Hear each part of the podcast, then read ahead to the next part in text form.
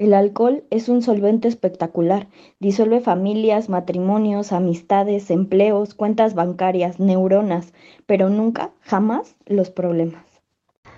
Hola, ¿qué tal? Bienvenidos a nuestro tercer episodio con Mai, que estaremos hablando de su rehabilitación, cómo fue viviéndola. Bienvenido Mario, bienvenido Mai. Nuevamente gracias por acompañarnos en este tercer episodio y compartirnos de tu experiencia.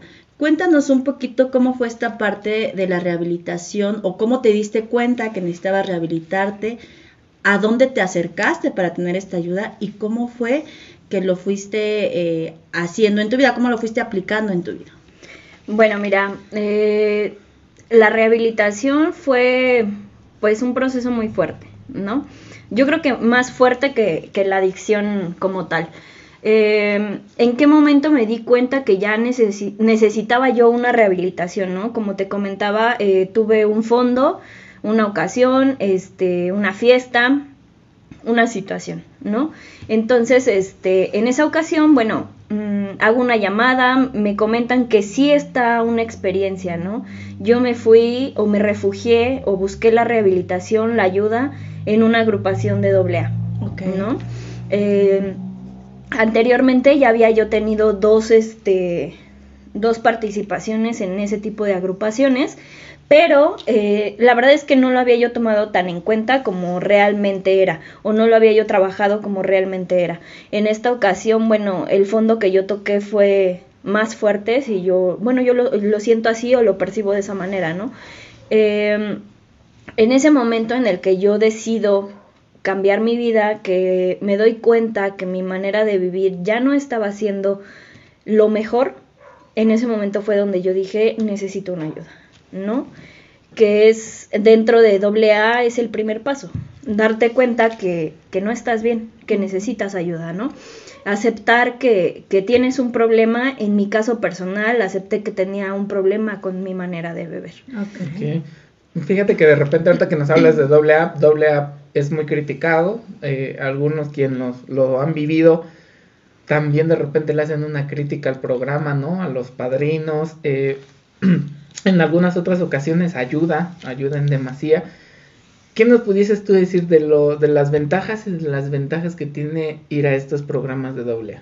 Mira, eh, sí tiene muchas ventajas y muchas desventajas, ¿no?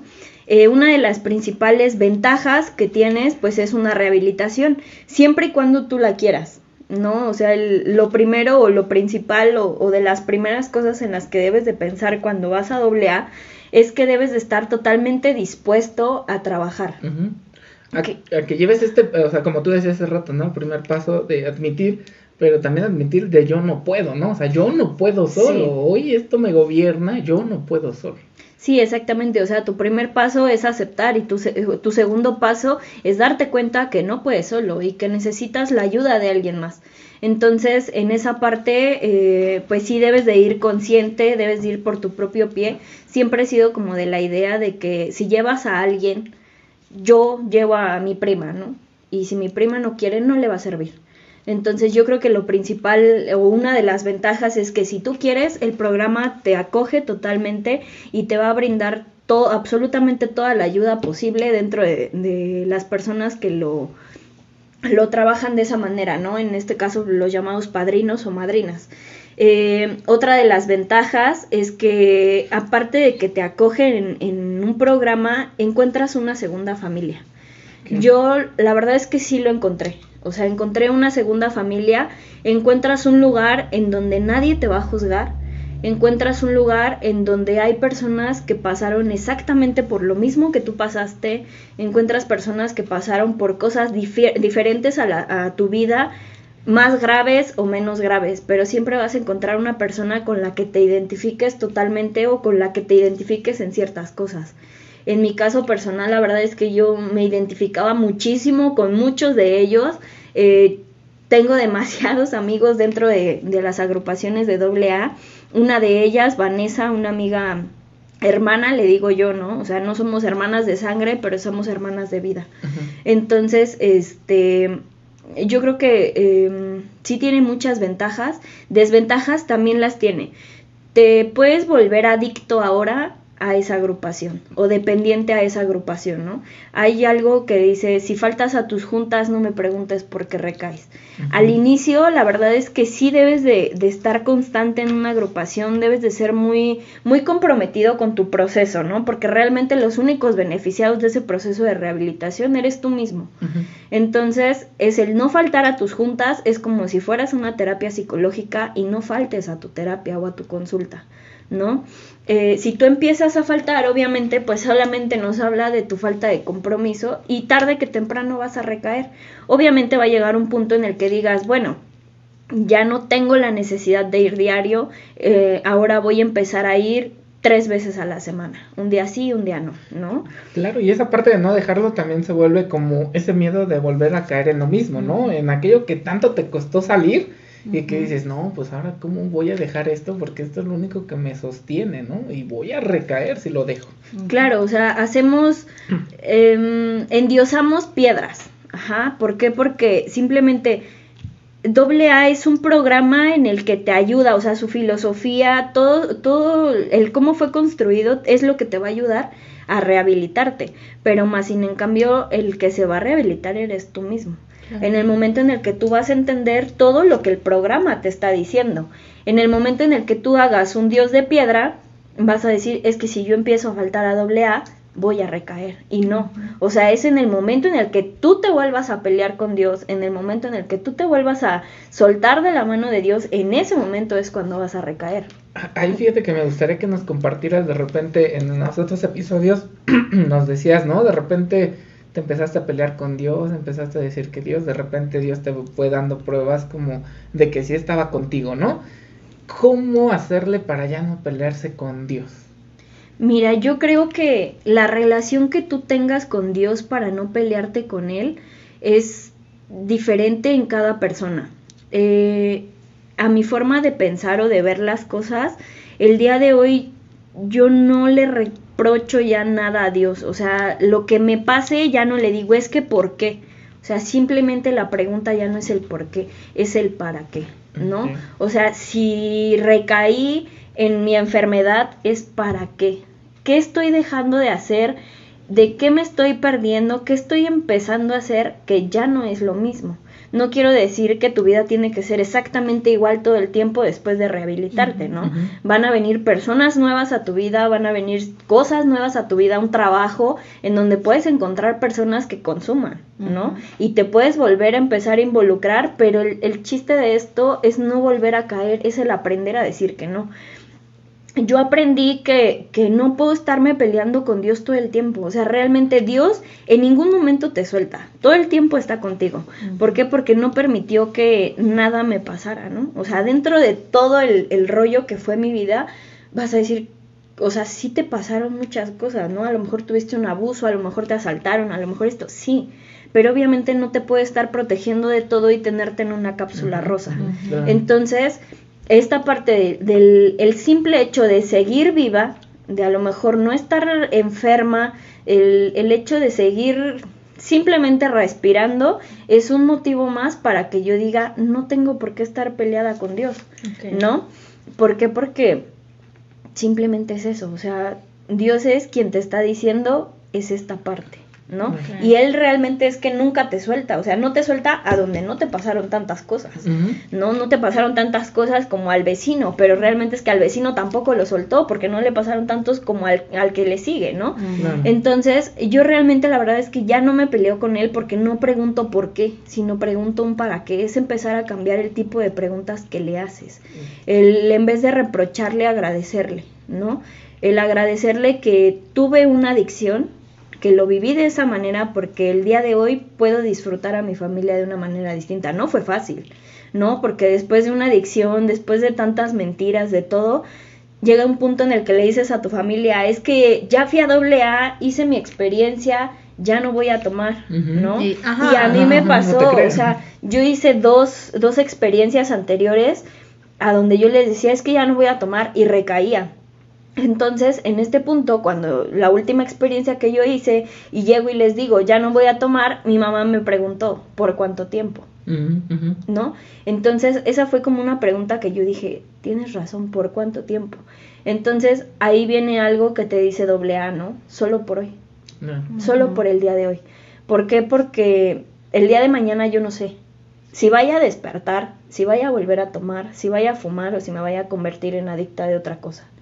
Pero solamente por el día de hoy no lo voy a hacer. Claro. ¿no? Y este proceso de la familia, pues sí es muy complicado. Una, las personas que vivieron la adicción contigo y la rehabilitación hasta de la misma familia, porque el rehabilitarte no es solamente tú como persona o como adicto, sino también es volver a construir tu familia, sanar las heridas de tu familia y que tu familia empiece a ver tus cambios. Y aparte de tener en cuenta que lo último que vas a recuperar de ella es la confianza. confianza. ¿no? O sea, Claro. eso, y yo creo que eso es lo que va haciendo que uno mismo vaya recayendo, ¿no? Porque es que ya no confía y empieza la frustración, el enojo, el coraje, y es que, ¿no? Y pues buscas la manera de repente de sanar esa frustración. Y otra vez ahí es donde de repente vuelves a recaer, ¿no? Pero si nosotros como adictos sabemos que lo último que vamos a recuperar es eso, pues tenemos que hacer como un trabajo constante para, para sanarlo, ¿no? Para construirlo. De los 12 pasos, de repente son 12 tradiciones, ¿no? En doble Sí. A. ¿Cuál puedes tú decir? Este como que fue el más complicado, el más difícil. Analizamos uno por uno. ¿Te gustaría que contarnos así, uno por uno, cómo lo fuiste viviendo? Pues mira, yo creo que el más complicado fue reconocer el primer paso. Ok. ¿no? O sea, porque a mí me decían, es que tú tienes una adicción, eres adicta al alcohol. Y ya estás loco, yo soy alcohólica. O sea, la verdad, ¿no? O sea, alguien más llega y te dice, este, es que Tienes un fíjate, con tienes esto". un problema con el alcohol, ya tu manera de beber no es normal, ya no es de una señorita, una adolescente, dices, estás loco, soy chava. No, estoy chica, déjame vivir mi vida. Entonces yo creo que lo más complicado es el primer paso, ¿no? El reconocer que tienes un, un problema, ¿no? Fíjate, por ejemplo, en los 12 pasos dice que admitimos que éramos impotentes ante el alcohol, que nuestras vidas se habían vuelto ingobernables. Mi vida principalmente sí era ingobernable. ¿No? ¿Por qué? Porque ya no tenía yo un control. O sea, yo entraba y salía de mi casa como, fuera, como si fuera un hotel. ¿Por qué? Porque salía yo a las 3 de la tarde, pero no sabía yo a qué hora iba a regresar. Llegabas, baña te vámonos y vámonos, ¿no? Y vámonos, exactamente. Llegaba bañada. o sea, Exactamente. ¿no? Entonces, este, bueno, yo creo que el, el primer paso es como lo más complicado. Claro, eh, el decir yo no puedo, ¿no? Porque al final de cuentas es Sí. vencerte, ¿no? Y, y hablábamos en los otros episodios, es cómo te gobierna el ego. O sea, Sí, te sí. vives como del ego de eso y de repente decir yo no o no es como, ah, Es ¿por qué me van a decir que yo no? Y yo misma decirme que yo no puedo, pues sería ir en contra de lo que yo estoy segura de mi persona. Exactamente. Aparte de eso, el, el ego de, de no decir soy doble A, ¿no? Porque el día de hoy te lo voy a decir, o sea, a mí ya me causa satisfacción el decirte soy doble A. Ok. ¿Por qué? Porque es un lugar en donde yo encontré a Dios, en donde me reconcilié con Dios y a donde encontré mi recuperación personal. Y te, y te reconciliaste contigo. Claro, el mo- en el momento en el que tú te reconcilias con Dios o encuentras a, a Dios, es el momento en el que te reconcilias contigo mismo y te encuentras a ti mismo. ok, ahí en mismo doble A te ayudaron con el problema del alcohol y con el problema de los, de los hombres. Sí. O sea, no tuviste que ir a estos nuevos grupos, bueno, no sé si tan nuevos, pero estos nuevos grupos de mujeres adictas a un hombre. Sí, no, de hecho toda mi recuperación o mi rehabilitación fue meramente doble A y después de doble A pues vino una terapia psicológica, pero principalmente mi rehabilitación fue doble A. Ok, ok, perfecto. El primer paso entonces es admitir, digamos, que, que no podemos, ¿no? Sí. El segundo paso, ¿qué nos dice? ¿Que, ¿Cómo lo viviste? El segundo paso dice, bueno, llegamos a creer que un poder superior a nosotros mismos podría devolvernos el sano juicio. Es el momento en el que yo te digo, o sea, yo me puse totalmente en disposición y dije, ¿sabes qué, Dios? Si existes y si es verdad que estás conmigo, ayúdame porque yo ya no puedo. Yo no puedo, pero Dios sí puede. Exactamente, ¿no? Digo, también es la forma en la que no vamos a confundir el que el Dios Todopoderoso te va a resolver la vida en todo momento, ¿no? Porque si hay quien después de una rehabilitación no sale a trabajar porque dice, Dios me va a poner la, la comida en la mesa. Y no es así.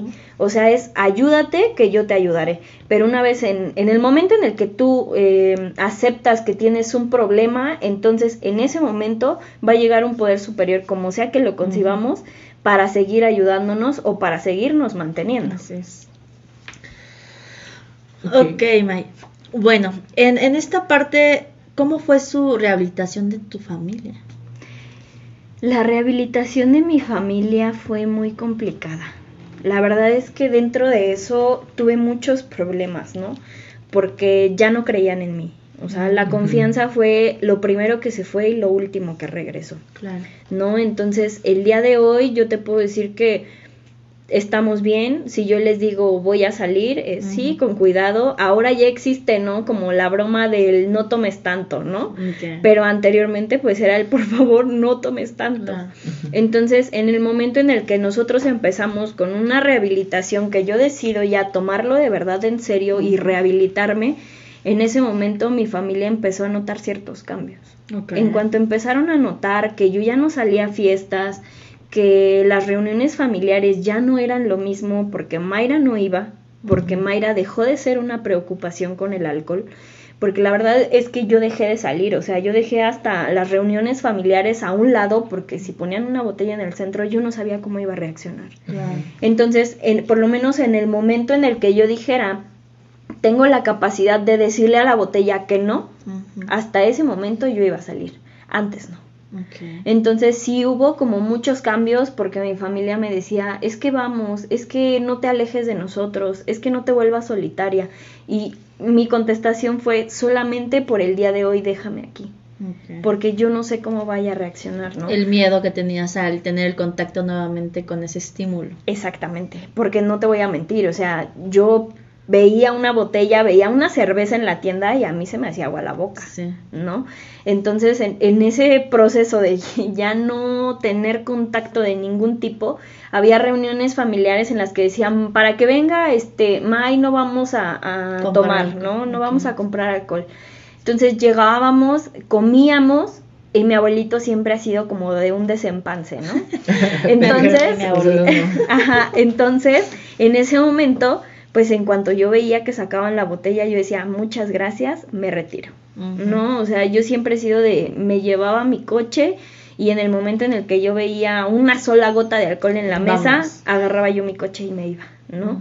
Entonces, la verdad es que otra de las fugas en las que yo estuve fue mi coche. O sea, yo le empecé a hacer cosas a mi coche.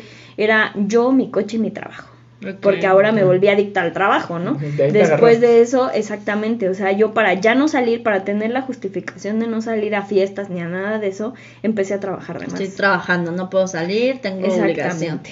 De lunes a domingo, de estar 7 ocupado, de la ¿no? mañana a 11 de la noche, para que no tuviera yo tiempo libre de decir, puedo salir. Mm, Sí, en esos momentos que a lo mejor y, y podías hacer otras cosas eh, en esos tiempos libres, para tu mente era un, tenemos tiempo para tomarnos una cervecita. Exactamente.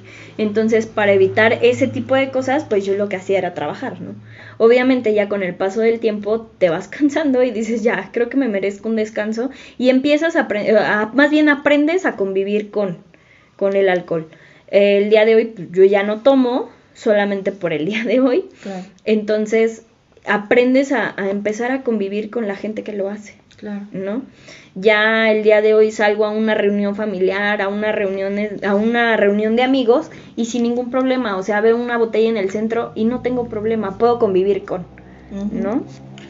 ¿Cómo viviste, digamos, eh, dentro de estos pasos? El paso me parece que es el, el número 8, en donde estamos dispuestos a reparar, ¿no? Dispuestos a pedir perdón, dispuestos a, a todo este daño que nosotros le causamos a las personas, ¿no? O, o hacemos un inventario. Anteriormente hicimos un inventario a todas aquellas personas a las que les hicimos daño, ¿no? O de alguna manera, directa o indirectamente. ¿Cómo viviste todo ese paso de repente, todo lo que se tiene que tirar? Sí, para hoy llegar y decir perdón o repararlo, ¿no? sí, fue muy duro, muy duro y muy complicado, difícil, porque el hecho de llegar con tu familia, en mi caso personal, yo llegué con mi familia y tal cual, ¿no? Mamá, perdóname por no haber sido la hija que hubieras deseado tener. O sea, esas palabras, una a ti o tu ego te destruye, Claro. pero alimenta el ego de tu mamá, ¿no? Por ponerte un ejemplo, o alimenta una parte de lo que fuiste matando día a día de tu mamá, o de tu papá, de tu hermana, de tu hermano, de la persona que lo haya vivido contigo. A lo mejor esa esperanza de que mi hija creo que está empezando a entender el dolor que está causando y causándose eh, daño a ella, eh, esa esperanza y, y, y, a lo mejor esa comprensión de ella empiezas a alimentarla. A lo mejor más que ego, porque yo creo que en el momento de una madre escuchar esas palabras se ha de derrumbar, decir, no, ¿cómo crees? O sea, tú eres la hija que siempre he querido tener, Sí. pero me ha dolido tanto verte sumida o hundirte en ese hoyo que que esto que me estás diciendo para mí a lo mejor es un, un porcentaje, 1% de esperanza de saber que mi hija está intentando salir. Sí, la verdad es que cuando yo llegué a un octavo paso ya realmente, después de haberlo hecho muchas veces, este, esas palabras como me ayudaron mucho con mi familia, ¿no? ¿Por qué? Porque mi familia ya no confiaba en lo más mínimo en mí. Entonces, a partir de que yo pido perdón a esa lista de personas, que era una lista inmensa, o sea, era una lista de personas muy grandes, ¿no? Desde mis abuelos, mis tíos, mis primos, mis sobrinos, todos, o sea, Amistades. Exactamente, porque no solamente te llevas entre las piernas a tu familia, ¿no? O sea, ya le dijiste al amigo cuánta cosa y ya le dijiste a aquel igual. Entonces, entre más gente le haces daño, el hecho de reparar ese daño es más complicado, pero principalmente con tu familia nuclear. Ok, Claro. em, de repente es cómo tengo que dejar de controlar, ¿no? Antes lo que yo creía que tenía el control sobre las cosas, ¿no? El control sobre mi familia, porque en realidad hacía una demanda de amor, ¿no? O sea, me salía en la madrugada, me ponía en riesgo y entonces Sí. llegaba y tenía el regaño de mamá, la, que en realidad ese regaño era preocupación, ¿no? O, sea, O pero el que, llanto. O el Sí. llanto, pero que en realidad era pues un me preocupas un chorro, ¿no? Pero pues Sí. quizá por la historia de vida de los papás o les enseñaron o les dijeron que había que ser firmes, ¿no? Y que tomar una decisión y que la mejor era pues, regañando, gritando, castigando, castigando. reprimiendo. Sí, sí, sí, pero que decimos, uff, creo que el consumidor no lo entiende, ¿no? Porque Sí, lo no. que está haciendo es como una demanda de, mira, aquí estoy, aquí amor. estoy, exactamente. Sí, exactamente. De hecho, la última ocasión que, que yo tomé, pues bueno, llegué inconsciente a mi casa, te comentaba, yo no recuerdo absolutamente nada, ¿no? Y mi mamá me dice, yo cuando te vi bajarte de ese coche y te vi en el estado en el que te trajeron, si yo tenía ganas de meterte una madreza a tu tamaño, pero me quedé pensando y dije, ¿para qué? No se va a dar cuenta, no lo va va a sentir. no lo va a sentir, ni siquiera se va a dar cuenta.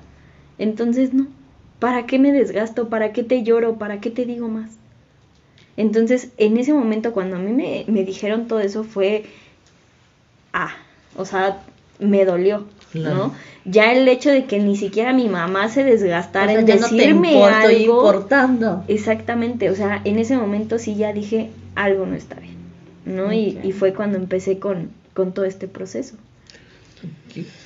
Bueno, pues este, muchas gracias. Esta parte te vuelvo a agradecer, ¿no? Todo lo que nos estás compartiendo y cuéntanos, ¿pudiste lograr acabar los 12 pasos? Claro, claro, mira, son 12 pasos que mientras tú tengas la disposición son sencillos, sencillos hasta cierto punto, ¿no? Porque los problemas van a seguir, o sea, tú puedes ir a un grupo de Alanón, a Latín, cuarto y quinto, al grupo del tipo que tú quieras, de adictos a un hombre, adictos a una mujer anónimos, y todos van a trabajar exactamente con los mismos pasos, ¿no? El hecho aquí, la, la facilidad o la dificultad de los pasos, eres tú mismo. La eres tú mismo, tu disposición. Entonces, la verdad es que en esta última ocasión que, que yo viví esa experiencia, yo estaba totalmente dispuesta, ¿no? A, a cambiar mi manera de vivir, ¿no? Ya no quería seguir siendo esa pendeja para vivir, ¿no? Porque así, así lo trabajamos o así lo decimos nosotros, ¿no? Entonces, eh, estos 12 pasos, la verdad es que fue, no sé, alrededor de dos años, no te voy a decir que fue rápido, no te voy a decir que fue lento, cada quien lo vive a su manera y a su, Su tiempo, proceso. ¿no? Entonces, eh, para mí fueron dos años en los que yo logré cumplir con esos 12 pasos, en los que yo logré cambiar mi manera de vivir. Al día de hoy no te voy a decir, los problemas siguen, ¿no? Y las deudas y todo lo que te echas encima después de, de ser adicto, ahí sigue, no se va. ¿No? Algo que yo tengo muy presente es que jamás voy a olvidar la persona que fui, porque en el momento en el que yo olvide la persona que fui y todo lo que viví, voy a seguir condenado a mi manera de vivir, que mi manera de vivir sea exactamente la misma, ¿no? Entonces en ese momento sí voy a, a seguir siendo lo mismo, pero cambiando mi manera de ser. Y bueno, en esos 12 pasos, la dificultad o lo más difícil eres tú. Ahorita vas a doble A, ya no vas, ya pudiste dejar como ese proceso. La verdad es que, mira, yo estuve tres años militando en doble A diario, o sea, yo no faltaba a mis juntas de doble A por ningún motivo, o sea, a menos de que estuviera yo muy mala, entonces no iba, o porque tuviera yo un problema grave, no iba. El día de hoy llevo dos años sin militar en doble A por la pandemia, la pandemia sí nos pasó a afectar mucho, la verdad. Entonces, este, pero una vez que pues ya las cosas empiecen como a tranquilizar y a, ser un poquito más normales, entonces sí tengo pensado regresar a AA, ya que fue el, momento en el que yo empecé a vivir de nuevo. Ok, ahorita por ejemplo eh, en el paso 11, ¿no? Que de repente es orar, es meditar, de repente es como ponerte en contacto contigo mismo, ¿no? Como para estar preparada para como estrategias, ¿no? Al final de cuentas son estrategias con las cuales ahora tú vas a vivir para estar eh, pues ya casi en la fase final de los 12 pasos, ¿no? Que el 12, eh, esta doceava, empezar a compartirlo, ¿no? ¿Cómo vives tú esa, esas fases? Pues mira, el onceavo paso es muy sencillo, es muy sencillo, yo creo que es de lo más sencillo, ¿no? Porque si ya lograste llegar a un paso 10, el onceavo es pan comido. Eh, solamente tienes que agradecer a Dios, platica con Dios, habla con Dios, haz oración. No por ti, no por los demás, simplemente por tu espíritu y por tu tranquilidad. En las mañanas agradece a Dios, cierra tu Biblia, ábrela y en la página que, que, se abra, ahí hay una respuesta para alguna interrogante que tenga tu vida, ¿no? Lee una parte de la Biblia, escúchala, analízala y vela realmente. Dale gracias a Dios por los alimentos que tienes. Dale gracias a Dios por permitirte volver a acostarte en tu cama y nuevamente al otro día por volver a despertar. Ese es mi onceavo paso. Y el doceavo paso, eh, pues a través de mis cambios y actitudes ha llegado más gente a una agrupación a donde empiezan a ver qué fue mi vida, cómo fue lo que tuve que pasar dentro de AA y cómo es ahora, ¿no? O sea, yo creo que lo mejor que tú puedes hacer es dar tu testimonio de la mejor manera y de la manera más, más sincera posible. ¿Por qué? Porque los problemas siguen, pero ahora los enfrentas o los encaras de una manera distinta. Claro, y de repente es como estaba peleado conmigo, ¿no? Cómo estaba peleado conmigo, con la vida, con mi familia, con todos. Yo recuerdo ahorita este, hay eh, un paciente que es adolescente que ahora transmite esto en lugar de transmitirlo con reclamos, ¿no? Ahora lo, lo transmite con, con letras de canciones, ¿no? Y ahora está poniendo a escribir canciones muy padres que, que ahora que me las enseñaba en terapia, me dice, a ver, ¿qué tal le parece esta, no? y, tenía una frase que yo le dije, pues a mí por lo menos me quedo con esa frase que me ayuda, ¿no? Y decía, ¿cuánto tiempo mi sonrisa y yo no nos habíamos visitado? Ok. Entonces dices, ¿cuánto tiempo no es esta parte de mí? No nos habíamos visitado, ¿no? No nos habíamos encontrado, no nos habíamos reconciliado. Como diciendo, ¿cuántas veces dejé de sonreír? O sonreía porque la marihuana era, uno de sus efectos, pero en realidad yo sobrio, ¿no? Yo sin hoy consumir, ¿cuántas veces me había permitido dejar de sonreír? ¿no? Claro. Y, aparte me compartió una canción muy padre que, que se llama Perdón. Y, y, hay una parte importante, ¿no? Que dice, mucha droga hay en la calle, estás dormir en la banqueta y de repente quieres reaccionar y no puedes, ya estás tirado en el fondo, hay pobreza en toda la vida, pero de repente la enfermedad de mi padre y las lágrimas de mi madre. Sí. Ah, caray, ¿no? De repente es lo que yo le, yo le decía, ¿qué tipo de canciones quieres transmitir? ¿Por qué tenemos a un compa allá, Santa Fe Clan, que de repente hay que sacar al barrio, hay que cantar, pero sus canciones siguen diciendo lo mismo, ¿no? Hay una parte de una canción que dice, cada que yo fumo marihuana le imprimo en mi piel como si fuera parte de mi perfume, ¿no? Y entonces dice, no nos está transmitiendo que te tienes que dejar de drogar. Al Al contrario. contrario, está diciendo que ya después la marihuana se- Es parte de es ti. parte de tu Ajá. olor, ¿no? Y entonces con ese olor tienes que vivir. Sí. Porque está chido, porque así te van a reconocer, ¿no? Por darte un nombre, el marihuano, ¿no? Sí. O darte un nombre, el alcohólico, ¿no? Y en esta recuperación es eso, ¿no? Cómo vi a mi mamá sufrir, cómo vi a mi papá llorar, cómo llegué al límite, cómo llegué al fondo. Sí. Y que sé que la próxima vez, si es que yo recaigo, pues no voy a llegar hasta allá, ¿no? O- Sí, mira, la verdad es que el proceso en el que tú ves a tu familia es, es muy complicado o es muy triste, ¿no? Para cuando te das cuenta. Porque te empiezas a dar cuenta cuando ya mataste una parte de ellos. O sea, ya algo de ellos ya no es lo mismo. O sea, ya viven preocupados, angustiados por ti, por lo que te vaya a pasar o lo que ahora vayas a hacer o lo que ahora vayas a consumir, ¿no?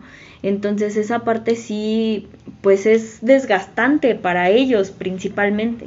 Después de eso, pues viene el, el, el, vol- el volverles a dar vida a ellos mismos, ¿no?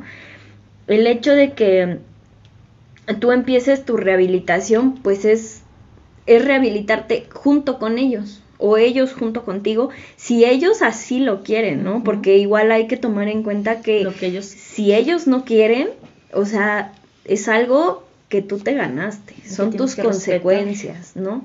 Y el día de hoy, así como yo no respeté que ellos me decían, ya no tomes, ahora tengo que respetar el hecho que me digan, ya no confío en ti, ¿no? Entonces sí es como muy complicado. En, en AA hubo, hay una actividad que nosotros realizamos dentro de, y en una de esas actividades este, ponen alabanzas, ¿no?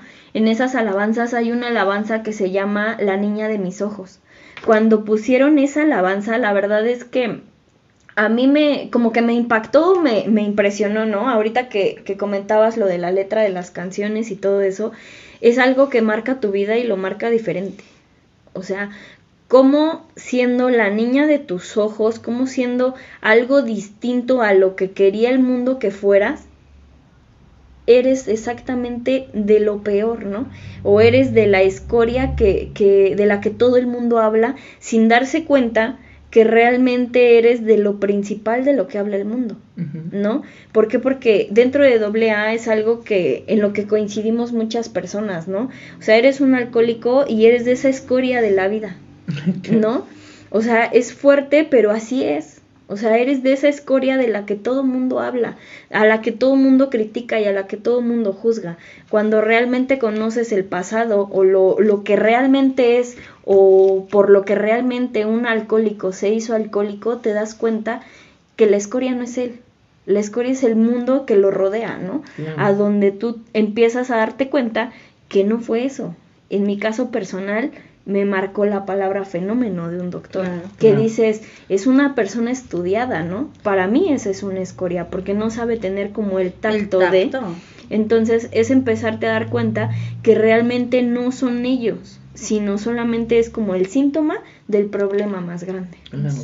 ¿Tú qué piensas, no? Como para ir cerrando como con esta parte de la rehabilitación, de repente a mí me resuena mucho como que de repente se paren en la, ¿no? Acá en la tribuna y digan, soy Mario y soy alcohólico, ¿no? Y pasan los años y tú conoces, ¿no? Personas que llevan 20 Sí. años, 30 años, se siguen parando y siguen diciendo, soy Mario, soy alcohólico, ¿no? Para mí eso Sí. sería desde la terapia cognitivo-conductual un esquema de vida, una creencia nuclear que tú te vas haciendo propia, ¿no? Y que con eso vas creciendo. Esta regla de vida. esa es una Sí. regla de vida con lo que cual tú sales y es tu carta de presentación, ¿no? Yo lo veo desde fuera, ¿no? O sea, no Sí. lo hablo desde ahorita el, el que conoce quizá el programa, sino de fuera, ¿no? Que. ¿Cómo ves tú de repente eh, el que digan esto? Mira, pues yo la verdad es que cuando me presentaba, o sea, tal cual era, buenas noches, soy Mayra, soy alcohólica, drogadicta y adicta a, las emociones, ¿no? Entonces, en esa parte, tú te creas una etiqueta, si lo quieres ver así, en, dentro de una agrupación, te presentas de esa manera porque es anónima. Ajá. Hay mucha gente que no acostumbra a decir el buenas noches, soy Mayra, ¿no? Es buenas noches, soy alcohólica, drogadicta, este, adicta a las emociones, demás, sin, sin el nombre. O sea, es solamente como una mera presentación.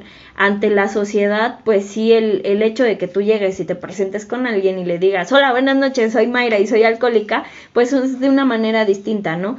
Pero yo creo que realmente las personas que ya traen esa etiqueta o que ya traen esa parte del soy alcohólica son personas que llevan años sin consumir, sin recaer y que saben realmente lo que es ser un alcohólico. Yo creo que entra como en la parte de recordarse de soy alcohólico y tengo que trabajar día con día con mi alcoholismo, porque en el momento que yo olvide que soy alcohólico, voy a volver a retomar el alcohol porque voy a sentir que no tengo un problema. Sí, exactamente, era lo que les comentaba, ¿no? O sea, el hecho de yo debo de mantener vivo todo mi historial, ¿no? O sea, mi historial ya se lo entregué a Dios, es de Él, ya no me pertenece, pero cada que yo lo necesite, se lo voy a pedir, ¿no?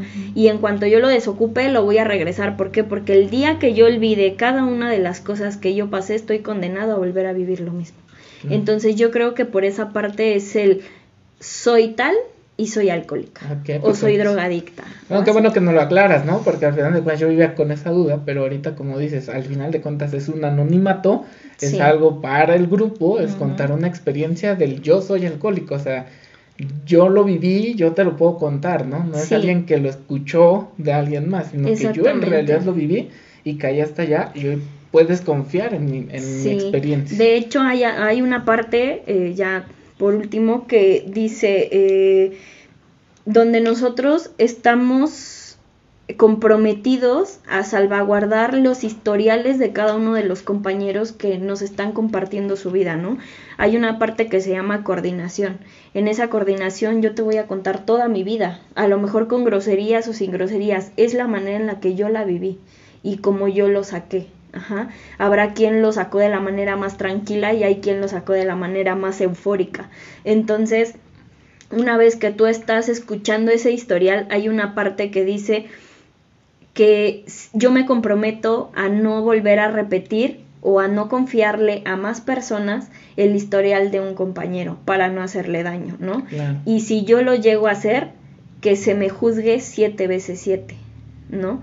Entonces, o sea, imagínate el hecho de que tú te estés haciendo un compromiso en donde no estás, eh, no vas a divulgar esa vida de esa persona y si lo llegas a hacer, o sea, tú estás haciendo como un compromiso con Dios a donde tú me lo vas a regresar siete veces siete, ¿no? O sea, la cantidad de dolor que se te va a regresar a ti por haberle hecho daño a alguien más contando su vida, porque por algo somos anonimatos. Claro, ok, ¿no? Muy interesante ver doble A ahora desde este punto, porque al final de cuentas ha sido como muy criticado, pero también tenemos que tener en cuenta que pues viene de un fundamento de ahí de Carlos Jung, ¿no? Que de repente Billy Bob eran amigos de Jung y Jung este pues les hizo ver esta técnica que él estaba manejando de la asociación de palabras que obviamente venía de, de, la, de la condición de asociación libre de Sigmund Freud, ¿no? Pero que tengamos en cuenta que hay que revisar bien el programa, ¿no? O sea, el programa es muy abundante, es padre, que quizá en algunos grupos hay los padrinos, los disquepadrinos, eh, hay a veces algunos grupos medios manoseados, ¿no? Sí. Se lleve a cabo de una mala manera, pues es otra historia, ¿no? Pero el programa acompañado de terapia, acompañado de ejercicio, de responsabilidad personal, pues al final de cuentas da buenos frutos, ¿no? Sí, claro. Entonces, pues agradecemos muchísimo que hoy nos hayas compartido más de tu experiencia, ¿no? De tu rehabilitación, ya cinco años limpia, ¿no? Cinco años limpias de alcohol, dos años limpia de hombres, así que eh, ha sido pues un gran reto, ¿no? Al final de cuentas se escucha poco o mucho, ¿no? el tiempo es relativo, ¿no? Al final de cuentas no sabemos si es mucho o es poco, pero al final de cuentas solo por hoy. Sí, solamente por el día de hoy. Muchísimas gracias por el espacio. A ti, muchísimas gracias, Saraí. Muchas gracias a, a los dos por compartir. Bueno, pues nos estaremos escuchando en el próximo episodio. Que tengan una linda tarde.